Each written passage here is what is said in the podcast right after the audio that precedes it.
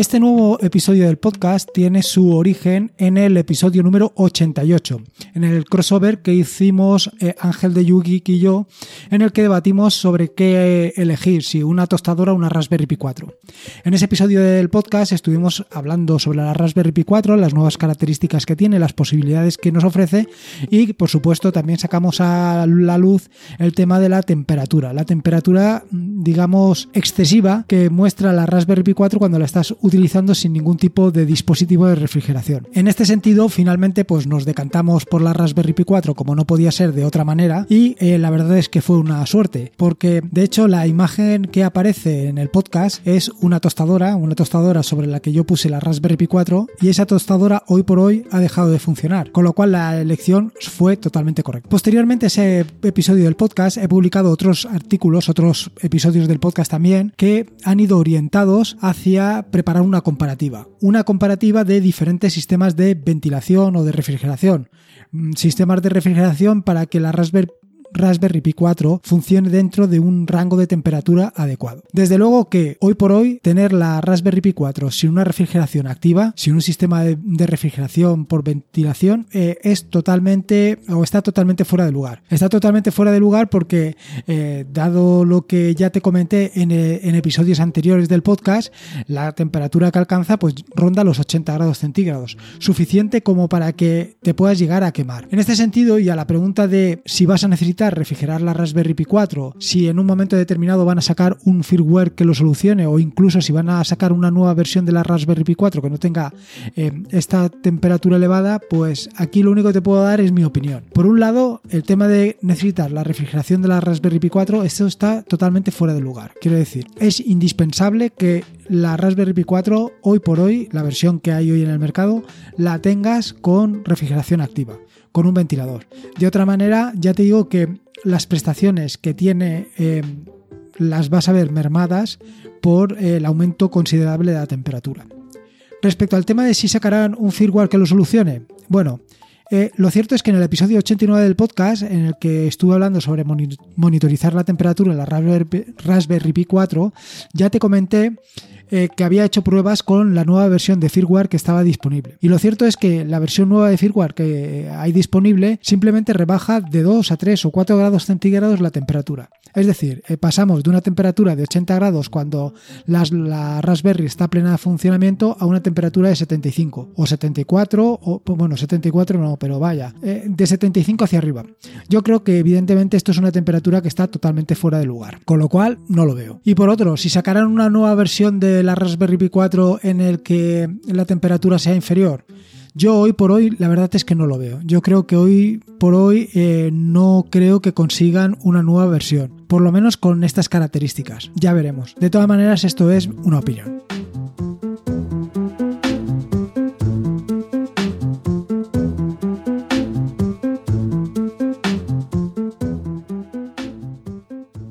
Soy Lorenzo y esto es Atareado.es versión podcast. Este es el episodio número 104 del podcast, un podcast sobre Linux, Ubuntu, Android y software libre. Aquí encontrarás desde cómo ser más productivo en el escritorio, montar un servidor de páginas web en un VPS, hasta cómo convertir tu casa en un hogar inteligente. Vamos, cualquier cosa que quieras hacer con Linux, seguro que la encontrarás aquí. Antes de meterme en harina y contarte todo esto de la comparativa de dispositivos para la refrigeración de la Raspberry, quería contarte, como hago normalmente todos los jueves, qué es lo que estoy haciendo y en qué ando metido. Por un lado, respecto a lo que voy a publicar esta semana o lo que vas a poder encontrar, lo primero es un, nuevo capítulo del tutorial de Scripts Bash. Probablemente pensabas que este tutorial ya estaba concluido, yo también lo pensaba así, pero he querido hacer un nuevo episodio o un nuevo capítulo de tutorial dedicado a paralelizar procesos. Creo que es un aspecto realmente interesante y al que seguro que le vas a poder sacar mucho partido. Por otro lado, estoy trabajando en el tutorial de, Docker, que es el primero de los tutoriales que voy a afrontar en los próximos días. Vaya, mejor que los próximos días en las próximas semanas. Actualmente tengo terminados los primeros episodios, pero quiero empezarlos a publicar a partir de la próxima semana. Con lo cual, la próxima semana vas a encontrar ya el primero de los capítulos, que va a ser un capítulo introductorio donde te contaré qué es Docker, por qué te tienes que introducir en el mundo de Docker y los pasos iniciales pues, para instalar Docker en tu equipo y poder empezar a disfrutar de ello. Respecto al tema de las aplicaciones, bueno, indicarte que actualmente ando metido en la actualización tanto de Touchpad Indicator como la de My Weather Indicator. Y aquí estoy haciendo dos cosas. La primera cosa fundamental es la de corrección de errores. Errores que han detectado diferentes usuarios, como puede ser tú, que me han ido informando de, pues, de determinados problemas que tiene cada una de estas aplicaciones. Y luego la siguiente es adaptarlo a la, a la o sea, adaptando Quiero decir, eh, mejorar la interfaz gráfica y adaptarla a la guía de diseño de Nome. Creo que esto es algo fundamental. Eh, sé que hay muchos usuarios, que puede ser tu caso, que no estáis conforme con la guía de diseño de Nome, cómo hace Nome las cosas, pero yo creo que, y por lo menos yo estoy muy conforme o estoy muy a gusto con esto de tener un escritorio minimalista, un escritorio lo más sencillo posible que como digo, no todos estamos de acuerdo, pero al final hay un colectivo que ha tomado este camino y, hay gente que le gusta y gente que no, como todo en esta vida, para gusto los colores que dicen. Y por último, sigo trabajando en esto que comenté hace un par de semanas, esto que te, que te dije sobre un par de páginas web para una serie de eventos que vamos a hacer en, los, en las próximas fechas. Lo cierto es que prácticamente durante esta semana tengo que tener terminadas las dos, las dos páginas web y a falta de que mis compañeros de fatigas me den su visto bueno, pues espero que ya sea la próxima semana o la siguiente, a más tardar, te pueda contar de o incluso te puedo indicar las páginas para que las visites y bueno, y espero darte buenas noticias con todo esto. Bueno, una vez te he contado todo este rollo de qué estoy haciendo y lo que te puedes encontrar en las próximas semanas, tanto en atareado.es como en los nuevos sitios que voy a lanzar, contarte esto de la refrigeración de la Raspberry Pi 4 y la comparativa. Como te decía en la introducción, en los últimos episodios he ido orientando un poco lo que es el podcast y las actividades a esto de la comparativa, para al final elegir cuál era el sistema de refrigeración más adecuado para instalar bueno, para primero que compres y luego para que lo instales. Así, el primero de los capítulos en el que estuve ya orientando esto de la comparativa fue en el de monitorizar la temperatura en la Raspberry Pi 4. Para esto utilicé RPI Monitor y esto lo puedes ver perfectamente en el episodio 89 que ya he mencionado anteriormente. Además, en este primer episodio eh, te hablé sobre el tema del firmware hice un test tanto con el firmware mejorado instalado y sin el firmware y prácticamente, como te decía en la introducción, se van de 3 a 4 grados centígrados, que prácticamente es despreciable respecto a los 80 grados que ya alcanza la Raspberry. El siguiente de los podcasts en el que estuve hablando sobre todo esto y eh, orientado hacia el tema de la comparativa es uno el que te dije cómo podías medir la humedad y la temperatura eh, relativa ambiente con la Raspberry. Se trata del episodio 98 del podcast. Creo que es algo fundamental porque esto te permite, eh, digamos que de una manera clara, independizar los resultados correspondientes a la medición realizada de la temperatura con la Raspberry y la medición ambiente. Quiero decir, no es lo mismo que hagas las pruebas a una temperatura ambiente de 30 grados que lo hagas a una temperatura de 20 grados.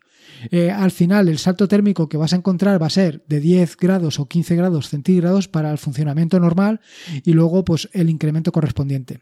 ¿Qué te quiero decir con esto? Pues que si tu temperatura ambiente son 20 grados y vas a subirla mm, con el funcionamiento de la Raspberry 15, pues se te va a quedar en 35 grados. Pero si ya partes que la temperatura ambiente es de 30 y vas a meterle 15 grados, pues se te va a ir todo a 45 grados. Claro, eh, con estos resultados puedes decantarte por un sistema de refrigeración que no sea el más adecuado por el simple hecho de que no has tenido en cuenta eh, la refrigeración o las condiciones climatológicas en el momento de realizar las pruebas. El siguiente eh, de los artículos o de los podcasts en los que he estado trabajando y que tienen un poco que ver con esto es el tema de la monitorización. Ya sé que te he hablado sobre el tema de la monitorización con RPI Monitor, pero ya no me refiero tanto a esto, sino me refiero a poder estar eh, avisado de cuando la temperatura ha subido por encima de un eh, rango determinado o de un valor determinado y en su caso apagarla. Para esto eh, está perfectamente el último de los episodios que ha, hablado sobre el tema de la remediación y las autorremediaciones, lo que te va a permitir que si la temperatura sube por, un por encima de un valor determinado, puedas optar por realmente apagar la Raspberry y, eh, y vaya, lo que al final conseguirás que se refrigere más rápidamente que si tienes todos los procesos en marcha. Respecto a los sistemas de refrigeración con los que he estado trabajando y los que te voy a contar, bueno, en principio son cuatro. Bueno, uno de ellos ya te lo he contado totalmente, que es el tema del firmware.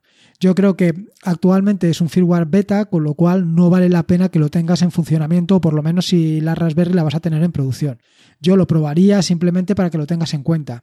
Y me esperaría que sacaran realmente un firmware que, que esté perfectamente adaptado y que esté testado por todo el mundo. El siguiente de los sistemas de refrigeración que he probado es una carcasa de aleación de aluminio y ventiladores. Se trata de una carcasa que protege tanto por la parte superior como por la parte inferior a la, Raspberry, tanto que al final sirve como la propia caja, no necesitas ninguna caja adicional. Es más, no vas a poder poner una caja adicional. Este producto lo puedes encontrar en AliExpress en torno a los 10 euros. Eh, la verdad es que viene perfectamente. Es muy sencillo de montar, se monta, realmente se monta en un periquete y como te digo, pues ya lo dejas todo mm, perfectamente acoplado. El inconveniente que le he encontrado yo, pues el inconveniente básico es que vas a perder dos de los GPU. El de alimentación, o sea, el de alimentación del ventilador y el de tierra del ventilador. Evidentemente este los pierdes. La ventaja que encuentro yo esta, con, con, esta solución es que ya no necesitas nada más. La carcasa pues lo tienes solucionado. Lo que me ha llamado la atención y también le llamó la atención en su momento a Ángel de Yugi fue precisamente el hecho de que los ventiladores están montados al revés. Eh, como verás más adelante en el tema de la fan sim, de la, de la, del ventilador de Pimorini, Pimoroni, perdón, eh, este ventilador impulsa el aire contra, eh, contra, contra la CPU. Mientras que estos dos ventiladores, los ventiladores que van montados sobre la carcasa de la aleación de aluminio, están montados extrayendo aire. Yo creo, y así también lo opinaba Ángel, que la solución más adecuada es que el aire vaya empujado contra la, contra, contra la carcasa de aluminio y con esto se conseguiría una mejor ventilación y una mejor disipación y por lo tanto conseguiríamos a lo mejor bajar un par de grados más la temperatura de, la, de la Raspberry. Eh, la cuestión es que hay que hacer algún tipo de modificación sobre la carcasa de, aleación y yo por ahora no lo, he, no lo he hecho. Ángel sí que lo ha conseguido probar y él seguro que te va a contar cuáles son los resultados de, esta prueba. La siguiente de, la, de, los dispositivos que he estado probando, que he estado testando para la refrigeración de la Raspberry, es eh, una torre de refrigeración. Sí, tal y como lo estás oyendo, una torre de refrigeración donde tienes un refrigerador y un líquido refrigerante y un ventilador que disipa el calor que se acumula en el eh, que se acumula en, eh, vaya en el líquido vale eh, al final es un pequeño armatoste porque verás que es bastante grande por las imágenes que puedes ver. El vendedor de AliExpress le llama Ice Tower aunque ah, lo cierto es que no he encontrado ningún tipo de documentación acerca del líquido refrigerante que está utilizando para en el interior del sistema de refrigeración para refrigerar esto y, la verdad es que me ha llamado mucho la atención. No, no, no sé por qué no, no documentan mejor las cosas. Entiendo que tiene que ser un líquido refrigerante que no sea tóxico ni nada, pero, pero como no pone nada. Respecto al coste, bueno, pues indicarte que cuesta 20 euros, que comparado con el anterior, que ronda los 10-12 euros, pues es bastante caro. Es bastante caro y como verás, pues tampoco es para tanto. Decirte que trae dos sistemas de montaje, uno para la Raspberry Pi 3 y otro para la Raspberry Pi 4. Y ahora viene el primer problema. Si no eres mañoso, aquí tienes un problema, porque a mí la verdad es que cuando para montarlo me costó. Y sobre todo me costó cuando le puse la pasta térmica. Aquello fue bastante farragoso. No había manera de, colocar una cosa con la otra. La, pasta térmica se me cayó por un lado. En fin, un poco incómodo, la verdad. Y luego, para, para más INRI, resulta que esto lleva evidentemente dos cables que van conectados al GPIO para poner en marcha el ventilador que refrigera la, propia torre. Bueno, pues los cables son cortos. A mí me resultaron extremadamente cortos, tan cortos que tuve que poner un cable de prolongación para conectarlos al GPIO. O sea, imagínate hasta dónde llega la cosa. Yo para esto hubiera puesto unos cables suficientemente largos. En fin, yo para mí esta solución me parece, sobre todo por, por la implementación y tal y como lo han hecho, me ha parecido un poco cutre. Ahora, el siguiente problema que le he encontrado es que queda todo al aire. Eh, quiero decir que al final he tenido que utilizar la parte inferior de la carcasa de aleación de aluminio, del que te he contado en el, en el apartado anterior, pues la he utilizado para apoyar la Raspberry. Claro, la Raspberry, tal y como está, con esta torre de refrigeración, evidentemente no la vas a poder meter dentro de una carcasa, no la vas a poder meter dentro de una caja. Se tiene que quedar apoyada en algún sitio, con lo cual es realmente incómodo. O sea, no, no le veo la solución. Yo creo que ah, esto no está bien pensado. Y más, sobre todo, cuando veas las conclusiones. Y luego, por la tercera de las, de las que he probado es el Fansin de Pimoroni. El Fansin de Pimoroni es un sistema de refrigeración que consiste única y exclusivamente, y es muy sencillo, en un ventilador. Un ventilador que va a impulsar aire justo encima del disipador. Perdona, del, de la CPU. Eh, la cuestión es que queda tan próximo a la CPU que no puedes incorporar nada en medio, no puedes poner ni siquiera un, un disipador. A lo mejor lo podrías poner, pero elevando ligeramente el fansim. ¿Qué problema tiene esto? Que eh, vas a perder una de las ventajas que tiene el fansim. Y es que el fansim va metido eh, dentro de los GPIO, pero dejando los GPIO completamente al aire. Con lo cual los puedes utilizar para hacer, para poner otras cosas. Por ejemplo, yo lo he utilizado claramente para poner los, el sensor de temperatura y seguir monitorizando la temperatura ambiente y así poder extraer los datos de manera correcta.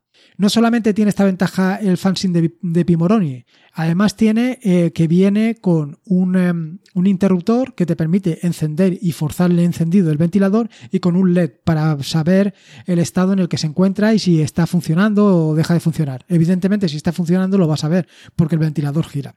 Pero bueno, son detalles y cosas que siempre hacen mejor. Respecto al precio, que se me ha olvidado comentarlo, está en torno a los 10 euros, es decir, tiene un precio muy parecido al de la carcasa de aluminio.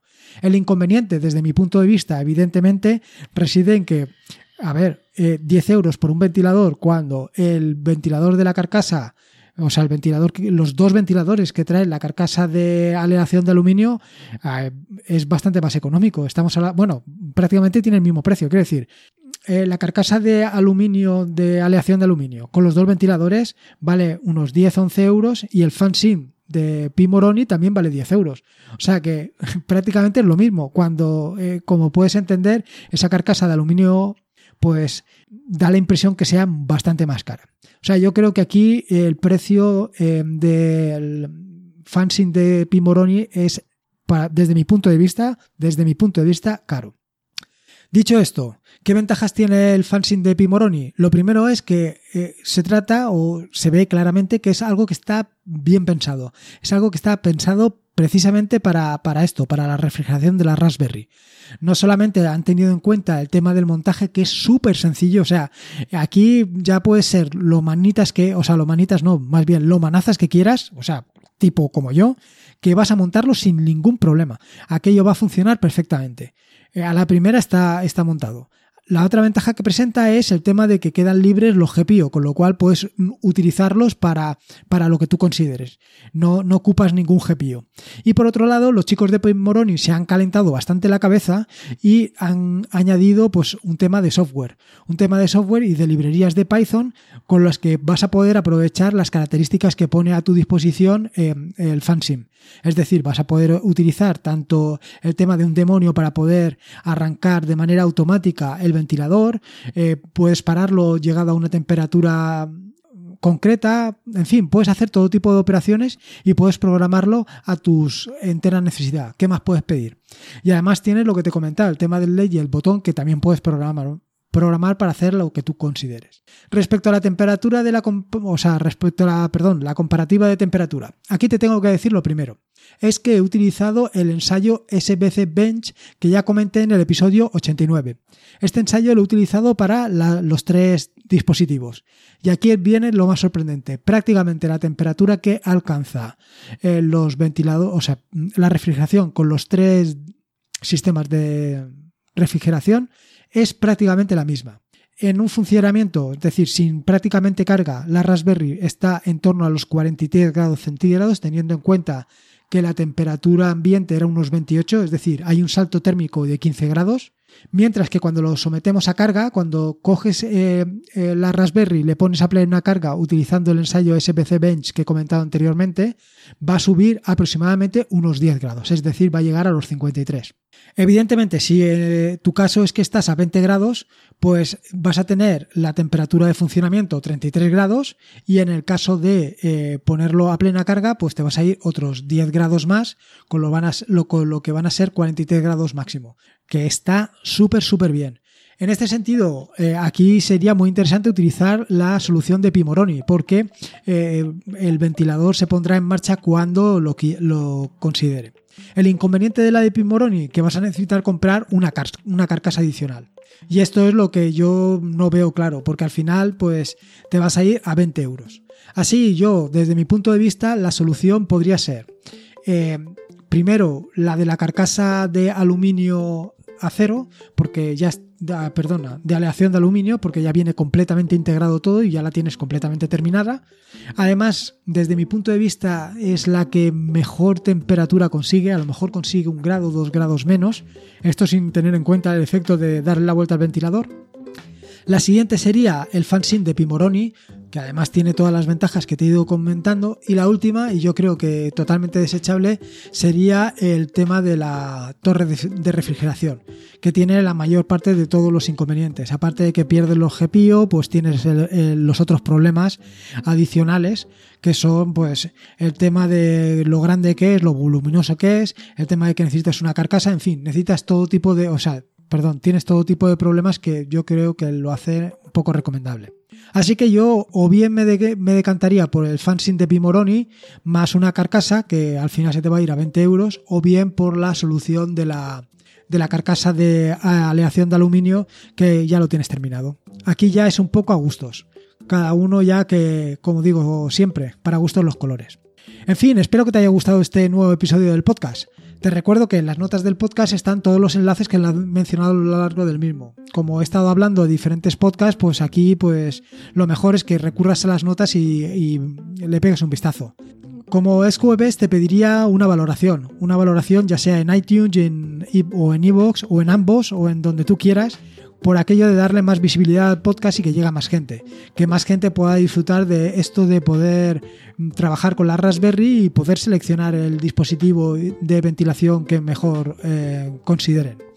Puedes encontrarme en atareado.es, pásate por allí y me dejas tu opinión sobre el podcast, tus ideas, inquietudes y lo que tú consideres.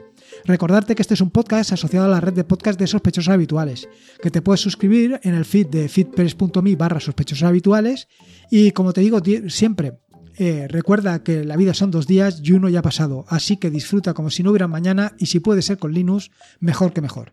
Me quedo aquí jugueteando con los tres dispositivos de ventilación a ver si le consigo sacar más punta a esto. Un saludo y nos escuchamos el próximo lunes.